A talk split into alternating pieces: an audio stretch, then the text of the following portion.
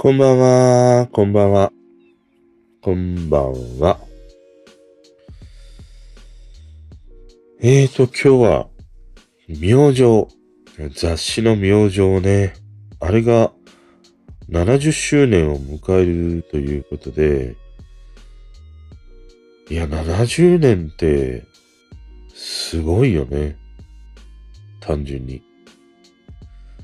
で、この70周年の表紙を飾るのが、キンプリというね、ことのようで。で、この70周年の1万字の及ぶロングインタビュー、えー、ジャニーズのね、面々、キスマイとか、平成ジャンプとか、彼らのインタビュー記事というものが8月の22日からね、この明星とかのね、サイトで期間限定で読めるということのようですね。で、俺、明星はさ、やっぱり俺ぐらいの世代の人は、明星、平凡、そして近代映画というね、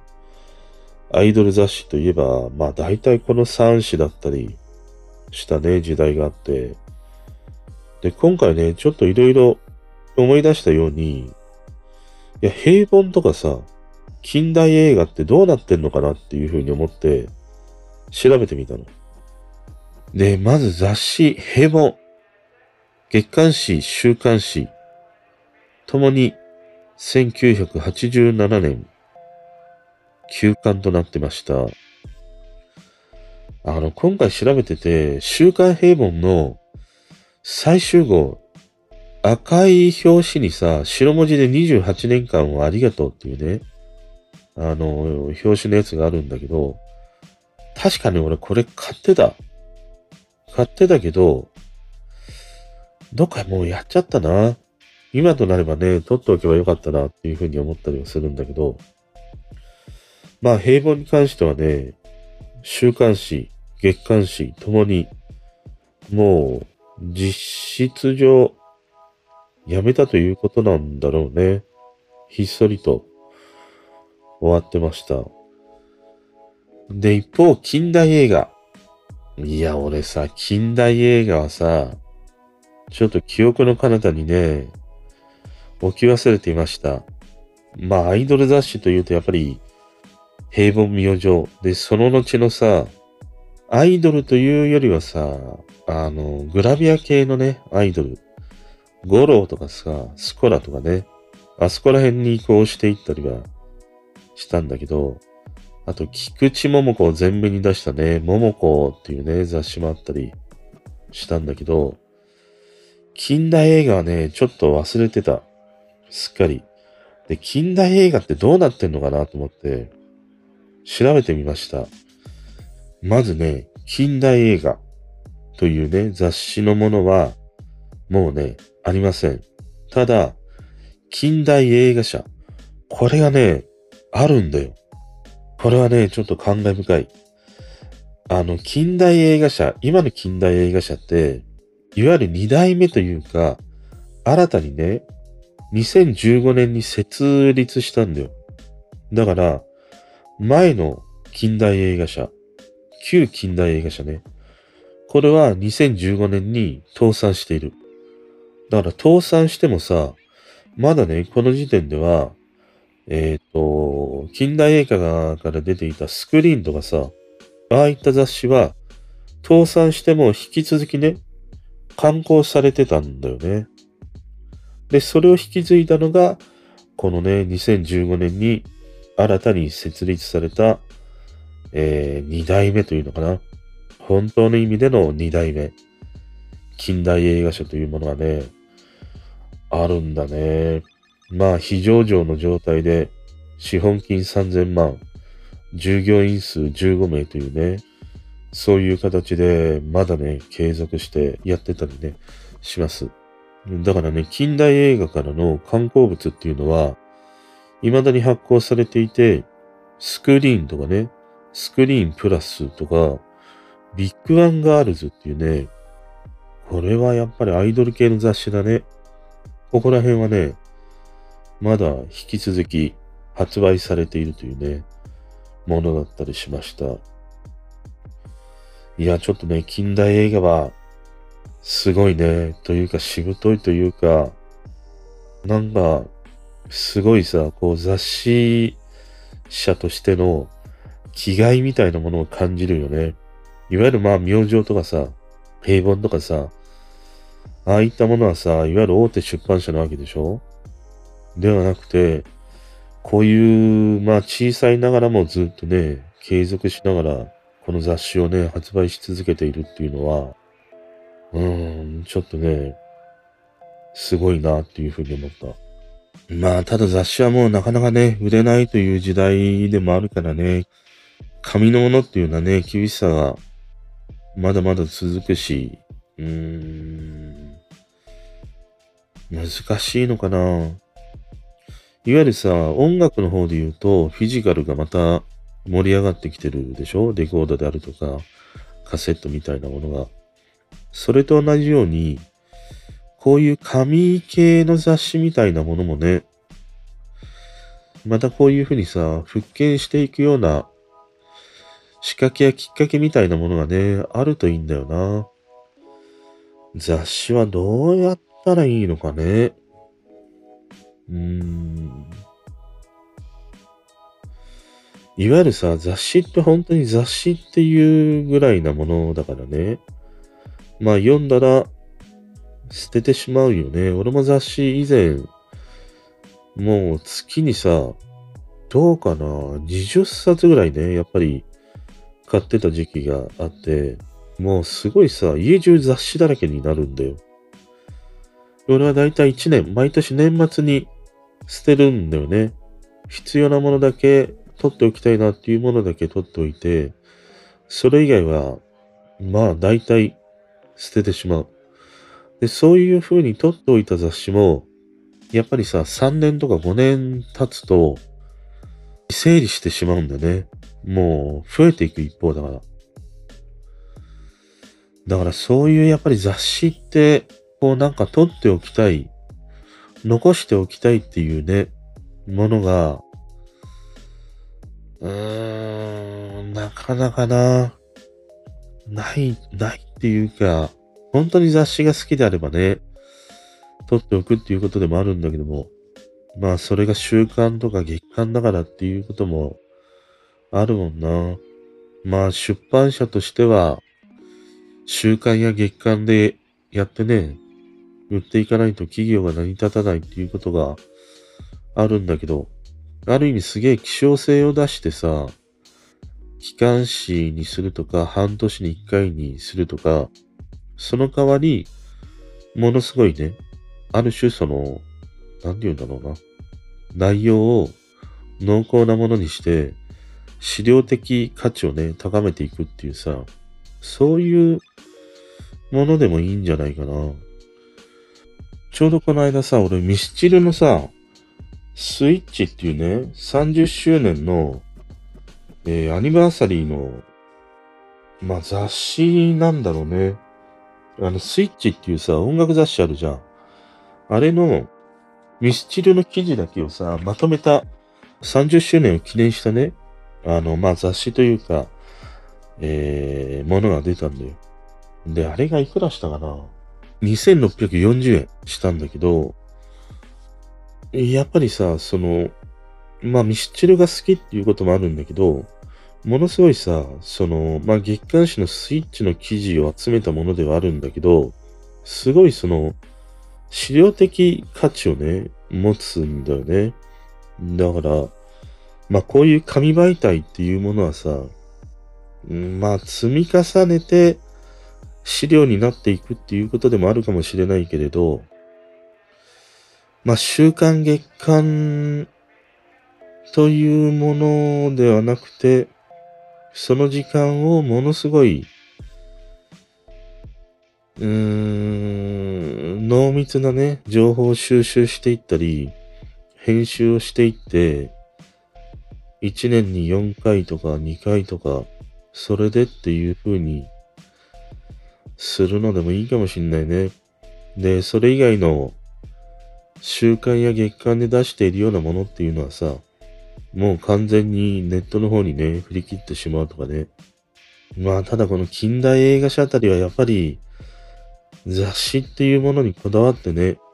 出していきたいっていうものがあるんだろうなうん。ただなんかさ、こういう明星のやっぱり70周年みたいなね、区切りに刊行されるものっていうのは、ちょっとね、コレクションとして取っておきたいなとかさ、うん、ちょっと読んでみたいなっていうふうに思ったりはするね。まあ、70周年はすごい。で、やっぱりこの平凡もそうだし、明星もそうだし、近代映画もそうなんだけど、やっぱり最初はさ、全部映画雑誌からね、始まってるんだよね。だから、いわゆる銀幕のスターっていうね、ああいう時代からこういうね、いわゆる映画業界、エンタメ業界っていうものをずっと取材し続けてきて、それがどんどんどんどんね、変化していって、えー、アイドル雑誌にね、明星や平凡はなり、まあ一方、近代映画も一時期はね、俺がよく読んでいた時っていうのは、映画雑誌というよりはアイドル雑誌っていうね、並びだったりもしたからさ、それがまた一周回ってね、やっぱり映画に戻るっていうね、そういう流れもね、面白いし、うん。なんか俺は逆にこの近代映画賞さ、改めて調べてみて、そのなんか雑誌へのこだわりみたいなね、ものが、姿勢というものはね、あの、ちょっといいなっていうふうに思ったな。頑張ってほしいね。あとさ、明星で言うとさ、あのー、俺が買っていた時代って、漢字だったじゃん。開ける星って書いてたじゃん。でもいつの頃からか、ローマ字で明星っていう風にね、書かれるようになって、あのロゴもさ、完全に変わって。で、俺は、あれをさ、初めてコンビニで見た時に、なんか新しい雑誌が出たんかなと思ったの。でさ、最初読んだ時に、舞王女っていう風に読んだんだよ。舞王女って何？と思って。なんかその美魔女じゃないんだけども、舞お嬢さんとか、そういうその、なんて言うんだろう、ある種こう、ティーン向けの雑誌がね、また新しいものが出たんかなと思って、いや、舞お嬢ってなんだよっていうふうに思ったね、記憶があるんだけど、まああれは明星っていうふうにね、単純に読むっていうことなんだけど、ややこしいよ。あれはどう見てもね、舞お嬢としかね、読めない。っていうか、俺俺はずっと、あれを見るたびに、いや、舞王女、舞王女ね、コンビニに入るたびによく言ってた。まあ雑誌はね、なくならないで欲しいなうーん。まあそんなね、明星が70周年を迎えるというさ。でね、そのまあ、明星や平凡近代映画、ここら辺をね、懐かしむおっさん世代としてはさ、今話題のね、おじさん公文、おっさん公文。いや、これさ、まあ、いつもさ、こういう系の記事ってさ、出るよね。その、ポケベルの時もそうだったりもしたし、ガラケーでメールになった時もそうだし、まあ、毎回毎回さ、こういうその、ある意味その、おっさんを小馬鹿にした系のね、ものというのかな。いや、おっさん撲滅運動みたいなさ、そういうようなね、記事っていうものがさ、もう、毎回毎回ね、そのバージョン変えてね、出てきたりはするんだけど、まあ、ここら辺のね、若い世代がおっさんを小馬鹿にするっていうのは、まあ、いつの時代も変わらないよ。結局同じことをね、もうずっと永遠と繰り返していくっていうね、ことでもあるんだけど、でもこのおっさん公文はさ、あのー、全部わかるよ。おっさん使ってるもん。めちゃくちゃに。まずさ、第1位のね、絵文字と顔文字、記号多様。もうこれはね、すんげえわかる世代が。いわゆるね、この絵文字顔文字系あるじゃん。特にさ、顔文字系、あの、笑った時の、あの何？目のさ、ああいうやつあるじゃん。ああいう顔文字系を使う人は、いわゆるね、2ちゃんとかをずっと見てきた世代だから、えっ、とね、50代とか、40代後半とか、そこら辺の世代の人がね、多いんだよ。顔文字は。で、一方、絵文字。絵文字はね、いわゆるあの、ガラケーだよ。ガラケーで絵文字を使ってる世代だから、まあ30代から40代前半ぐらいかな、の人が多い。で、案外ね、この絵文字、これを、いやなんか、絵文字っていうのは若い子が使うからね、みたいな感覚で、ガシガシね、使っている50代とかね、60代ぐらいのね、おっさんはね、すげえいる。というかね、50代、60代の人が使っている、この絵文字。これはね、いや、ちょっとひどいよ。すんごいひどいよ。あのさ、文字の間に、コーテーションマークとか、ハテナマークとか、それを赤のさ、絵文字で乱発するんだよ。めちゃくちゃに。で、なんか、花火とかクラッカーの絵文字とか、まあ顔はもちろんもう嫌というほど入れるよね。一つで済ませればいいものを四つも五つもさ、入れるでしょ？とか、もうなんならさ、絵文字尽くしで暗号化されたようなね、ものとか、あるもんね。そういうものはね、案外、まあ50過ぎとか60代ぐらいのね、おじさんに多い。またね、絵文字を多用するのはやっぱり30代半ば、後半ぐらいから40代前半ぐらいの人はね、あの、ガラケーで育ってきたから、この絵文字文化だったりするね。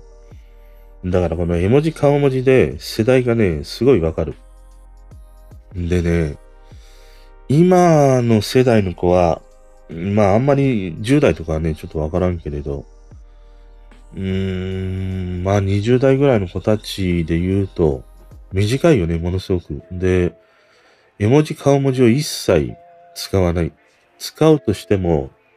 わらぐらいかな。で、わらも、これが世代によって書き方は違う。俺みたいなね、世代のおっさん世代は、顔文字系なんだよ。目が笑ってる系の、ああいうね、カッコとか使ってさ、顔を作るような、ああいう系。で、その次の世代あたりの人が、あの、W 系。WWW。W 系ね。で、今というか20代ぐらいの世代の子たちは、漢字の笑う。一文字。今日はお腹減った。笑うとかね。そんな感じ。で、それよりももっと次の世代ぐらいになると、もうあんま使わないんじゃないかな。わら、わらっていう言葉はなんか使わないような感じがするね。いわゆるさ、ああいう絵文字やさ、顔文字、わらっていうものって、ちょっとこうさ、いわゆるなんていうの、ひよってるものなわけじゃん。ちょっとさ、こうニュアンスを柔らかくして、その自分の逃げ場を作るっていうね、ことなわけじゃん。で、その藁を入れることで、伝えたい言葉を柔らかくするとか、冗談っぽくね、伝えるっていう、そういう時にさ、使うと思うんだよ。俺はそんな風に使ってたりしたからね。でも多分今の10代とかそれぐらいの子たちっていうのはさ、もうここら辺はネイティブの世代だから、そういうなんかものを発信するにおいても、あなんかちょっと、その絵文字や顔文字でニュアンスで逃げるっていうことは、あんましないんじゃないかな。それよりも言葉の閉じ方みたいなものでね、その、逃げ場を作るというか、そういう感じがあるように思うな。なんとかだと思いますとか、そういう閉じ方、なんか断定しないで、えー、やんわりと閉じるようなね、感じとかね、面白いと思いますとかさ。そんなね、この絵文字や顔文字っていうのはね、世代ですんごいはっきりする。あとね、まあ、文章中にカタカナを乱用か。うん、まあ、これもなんとなくわかるな。あと、一度に送る文章が長い。これはね、あるよ。俺もすごい 俺もやるもん。これはね、あるな。俺もちょっとやってしまいがちだけど、ただ、LINE で知り合いと会話するときっていうのは、割と俺も短いかな。あの、わかったとかさ、寝るわとかさ、そんな感じで終わらせることが多いね、ほとんど。で、4位が親しくないのにメッセージになるといきなりタメ口。なるほど。ああ、まあ、おっさんは割とね、フランクな感じで近寄ってくるよね。だからこれこの間も話したけど、人を呼ぶときっていうのはさ、もう今はね、全部、さん付けで呼んどいた方がね、いいよ。めんどくさくないもん。もう全部さん。田中さん、金子さん、山田さんとかさ。これが山田ちゃん、田中ちゃんとかってなると、嫌っていうね、感じだよ。で、第6位の苦闘点が異様に多い。苦闘点が多い。苦闘点が多いね。まあ、苦闘点は、うーん、俺もなんか物を書いたりするときは、割と苦闘点っていうのはね、考えて書いたりするね。あの、やっぱり読みやすさなわけじゃん、苦闘点って。だから、その読みやすいように句読点を入れているっていうね、ことをしたり、あえて句読点を入れないでね、その文章を一行で書いてみたり、あえてまるで閉じないっていう風にね、書いたりもするから、まあ、ここら辺はやっぱり、句読点が多いっていうのは多分、本人としては、まあそこで言葉を区切って読みやすくっていう風に思ってるんだけど、その区切り方っていうのがね、ちょっとこう、煩雑に移ってしまうんだろうね。で、7位が今時の若者言葉ややんちゃ系の言葉を使う。やんちゃ系って何？了解を理とかそういうことか。いや、これはね、あえて使ってんだよ。狙って使ってんの。別にさ、なんか、子供たちにね、ガキに迎合してね、使ってるわけじゃねえんで。いや、なんとなくね、場を和ませようと思って、おっさんたちは使ってんだよ。りょとか、りとか、たとか。たってなんだよ、たって。だからね、別に、すげえなんか、あのー、若い人にひよってっていうことではなくて、まあ、おっさんとしてはさ、それでコミュニケーションをね、こう円滑に図れるんならっていうね、そういうね、思いやりなんで。思いやりでやってんだから。で、第8位が返信が来なくてもメッセージを連投。メッセージがないと聞こえてるとかね、そういう風に書くっていうことでね。これはね、うざい。これは俺であってもうざい。なんかさ、まあ、読むだけ読んで、あの、返事がない、既読するみたいな時って、あるじゃん。俺もなんか読んで、返事をしないっていうこととかね、よくあるんで。その時に、なんて言うんだろうな。例えばスタンプみたいなものであればいいんだよ。スタンプで、なんか壁から、こうひょっこりね、覗いてるスタンプ。それを、まあ何個かさ、入れてくるっていうのは、まあまだいいんだけど、いや、返事ないのとかさ、読んでるのとかさ、ああいうのはね、うざい、本当に。もう、もう、ああいうのはね、うざい。だからね、ほっといてって感じになる。だ俺も別に LINE とか送って読んでね、すぐ返事来なかったとしても、ああんま気になんないかな。ほとんど。まあ仕事とかでね、急いで出る時っていうのは、あれだけど、そういう時はもう、急ぎの時は電話するよね。大体はね。ただ LINE とかにおいては、返事がないから督促をするっていうことは、しないね。単純に俺がされたら嫌だから、しないっていうだけのことなんだけどね。で、9位が聞かれてないけど自分の近況報告。いいじゃん、自分の近況報告して。何がいけないんですか？本当に。よくさ、アメリカの映画だって出てくるじゃん。アメリカのさ、映画なんかもっとひどいじゃん。いや、俺のね、若い時はさ、って、よくそういうシーン出てくるじゃん。なんか唐突にさ、昔語り、始めるじゃん、映画。バンバン。で、ああいうものを見てきたから、おっさんは自分語り、近況報告をして、これもね、話題作りなんだよ。話のきっかけを作りたいからなんだよ。別にすげえ俺の近況をね、知らせないわけじゃないんだよ。近況を話すことで、相手からの言葉、それを引き出すためにね、語るんだよ。本当に。そこら辺を察しろよ。クソガキが。でね、そんなにおっさんのね、近況報告が聞きたくないっていうことであれば、いいね、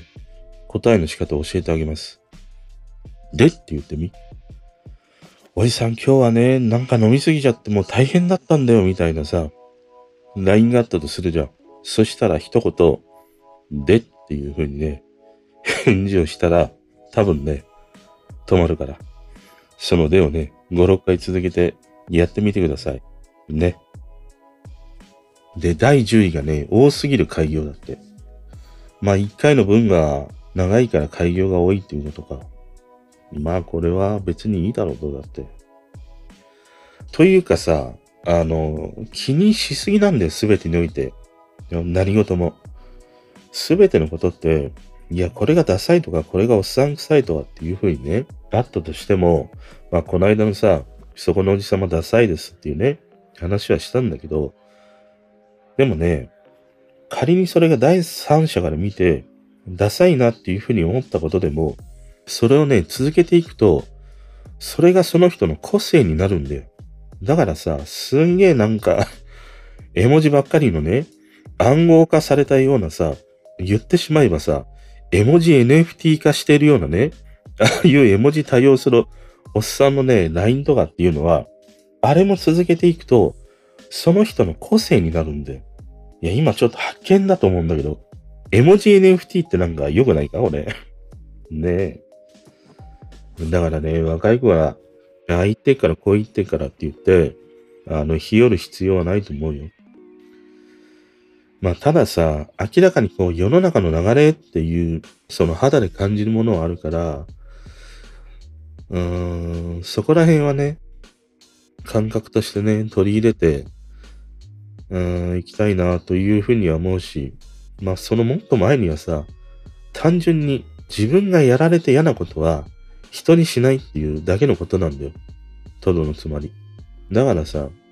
ここにあるようなさ、まあ絵文字や顔文字の対応っていうのもさ、結局自分がそういうものをもらったら、いやなんか目がチカチカするわっていうふうに思うじゃん。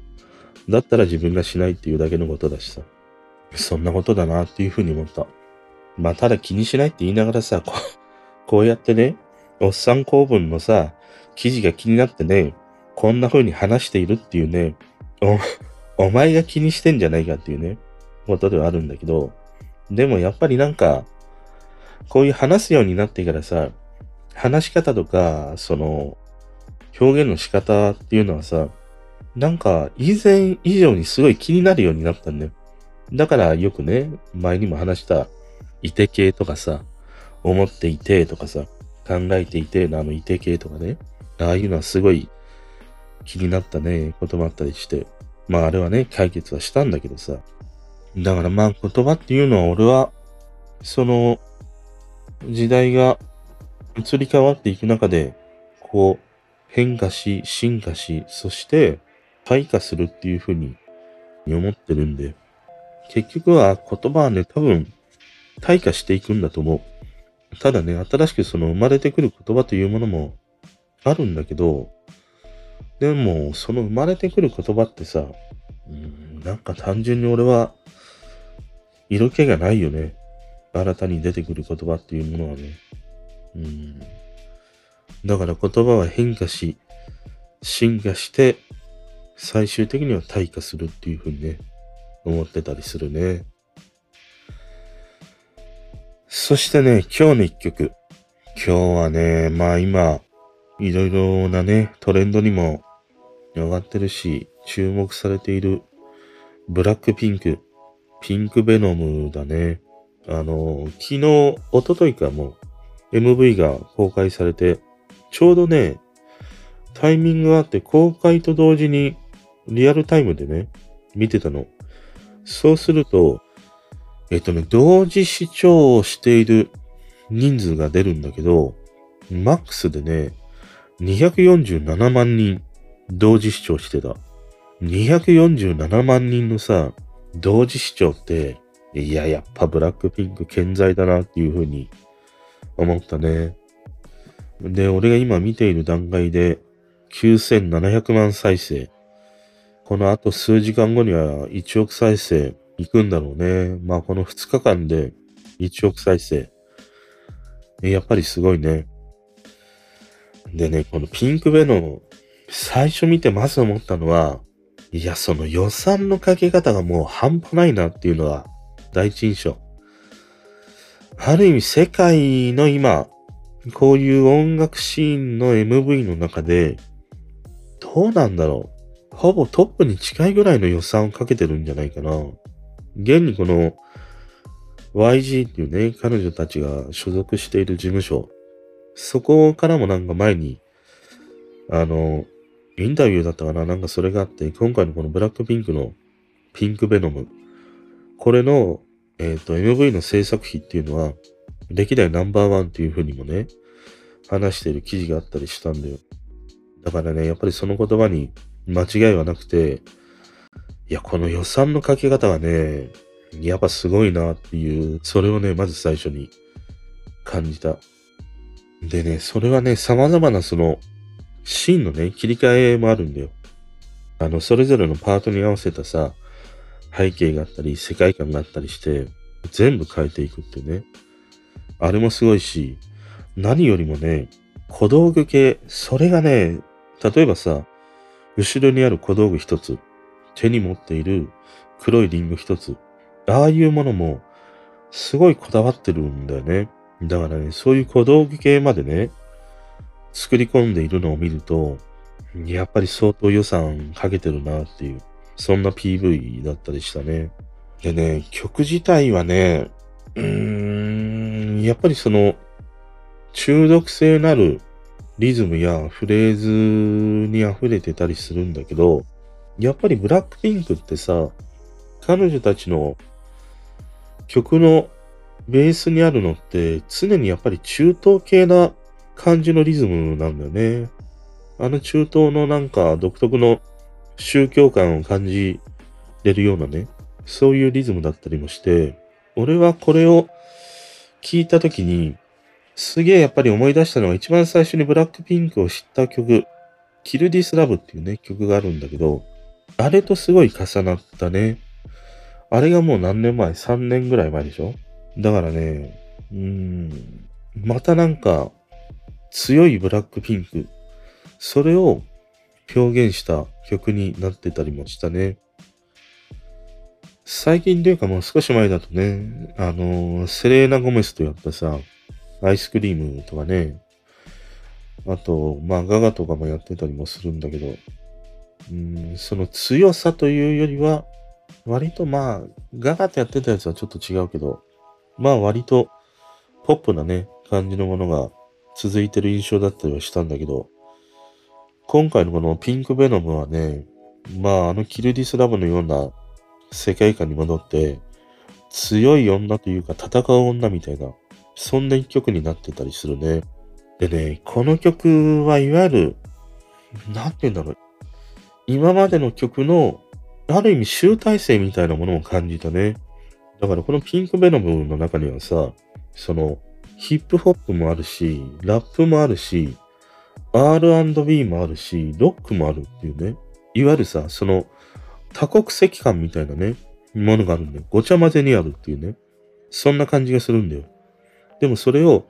ブラックピンクっていうフィルターを通すと、こういうようなね、ピンクベノム。完全に彼女たちの色に染まったね、曲に仕上がるっていうね。そんな感じがしたね。でさ、あの、この間のニュージーンズもそうなんだけど、アテンションっていう曲ね。あれって、サビの部分でさ、いわゆるこう下がっていくんだよ。リズムが下がっていくというのかな。で、このさ、今回のブラックピンクのピンクベノム。これも、サビの部分でさ、音数が一気に減って下がっていくんだよね。ダウナーになっていくんだよね。だからなんか今のこのまあ、K-POP もそうだし、多分世界的な音楽もそうかもしれないけど、このサビの部分で上がるのではなくて、サビが下がっていく。サビがダウナーになっていくっていうね。そういうその音楽のトレンドがね、あるんだなっていうふうに思ったりしたね。で、この後半のね、ラタタタ、ラタタタっていうね、このあたりはあの、キルディスラブのさ、後ろの壁が爆発するようなね、爆破シーンみたいなものも入ってたりもして、うん、やっぱり俺はこのキルディスラブと、この今回のピンクベノムっていうのは、すごいね、重なったりしたね。あと今回のこの曲の中ではさ、リアーナのさ、デビュー曲である、ポンデリプレイっていうね、曲があるんだけど、あの曲がサンプリングされていて、あの、リサがさ、最初の方で、ソロで歌っているシーンあるじゃん。あそこで、このリアーナのね、曲がサンプリングされて、使われているっていうね、ものがあったりするんだよ。で、このリアーナと、あの、ブラックピンクって、何年か前にその、彼女が化粧品かなんかを出して、まあ、韓国に行った時にね、そのプロモーションでなんか仲良くなったみたいなね、そんなことだったりするようですね。たださ、いわゆるこのブラックピンクは、ここら辺のコラボがうまいというか、いわゆるね、ビッグタレント系の人、ガガだったりとかさ、この、まあ、リアーナのこういうね、曲をサンプリングしたりもするし、セレーナ・ゴモスとやったりもするっていうね。ここら辺はね、うまいね。いわゆる売れてる人に乗っかって、よりこう、認知されていくっていうね。ここら辺の戦略はね、やっぱりうまいなっていうふうに思うね。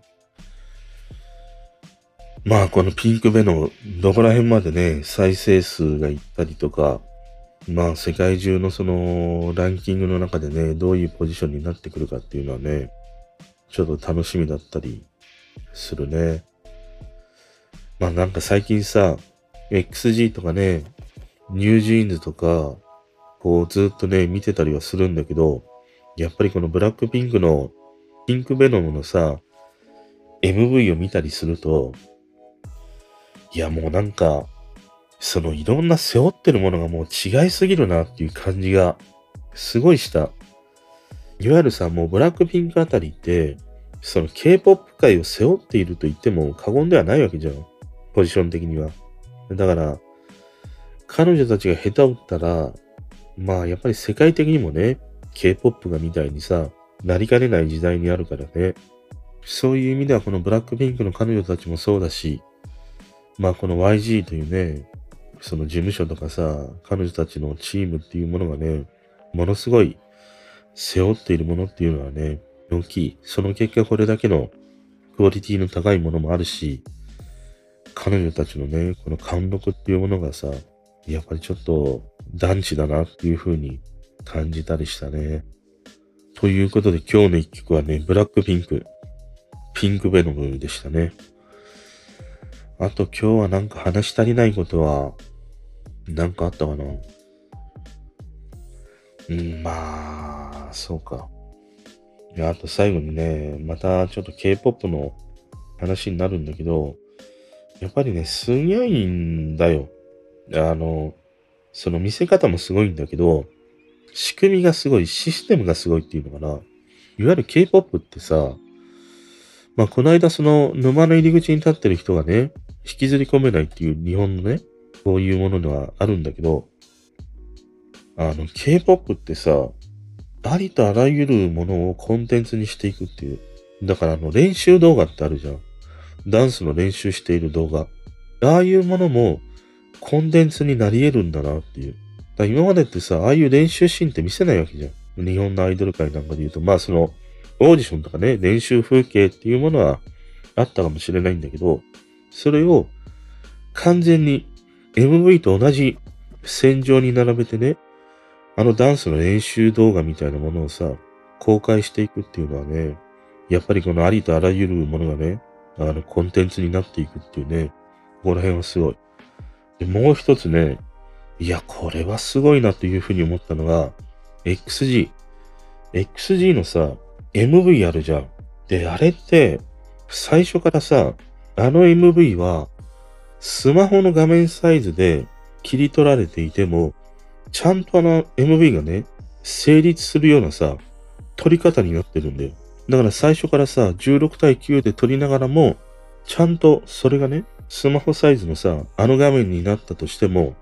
ちゃんと成立するようなね、絵の構成になってるんだよね。あれは、すごいなっていうふうに思った。いわゆる日本の MV ってさ、そんな風に考えられてないじゃん。もう16対9で作ったものは16対9でしか干渉に耐えないし、最近はそのスマホのね、縦画面に合わせた MV みたいなものも出てきてるけど、でもそれって最初からスマホ用に作っているわけじゃん。でも XG のやつは16対9で作りながらも、それがスマホ用に切り取られたとしても、干渉にね、十分成立するだけの画面構成で撮られているっていうね。ここら辺はね、いや、見事だなっていうふうに思った。本当にね、すごい研究してるよね。貪欲なまでにね。どれだけ多くの人の目に触れるように作っていくかっていうさ、それをね、ものすごい考えている。いやー、ちょっとね、教わることがめちゃくちゃに多いと思うよ。ということで今日もね、ちょっとダラダラと長い話をしてしまいました。おやすみなさい。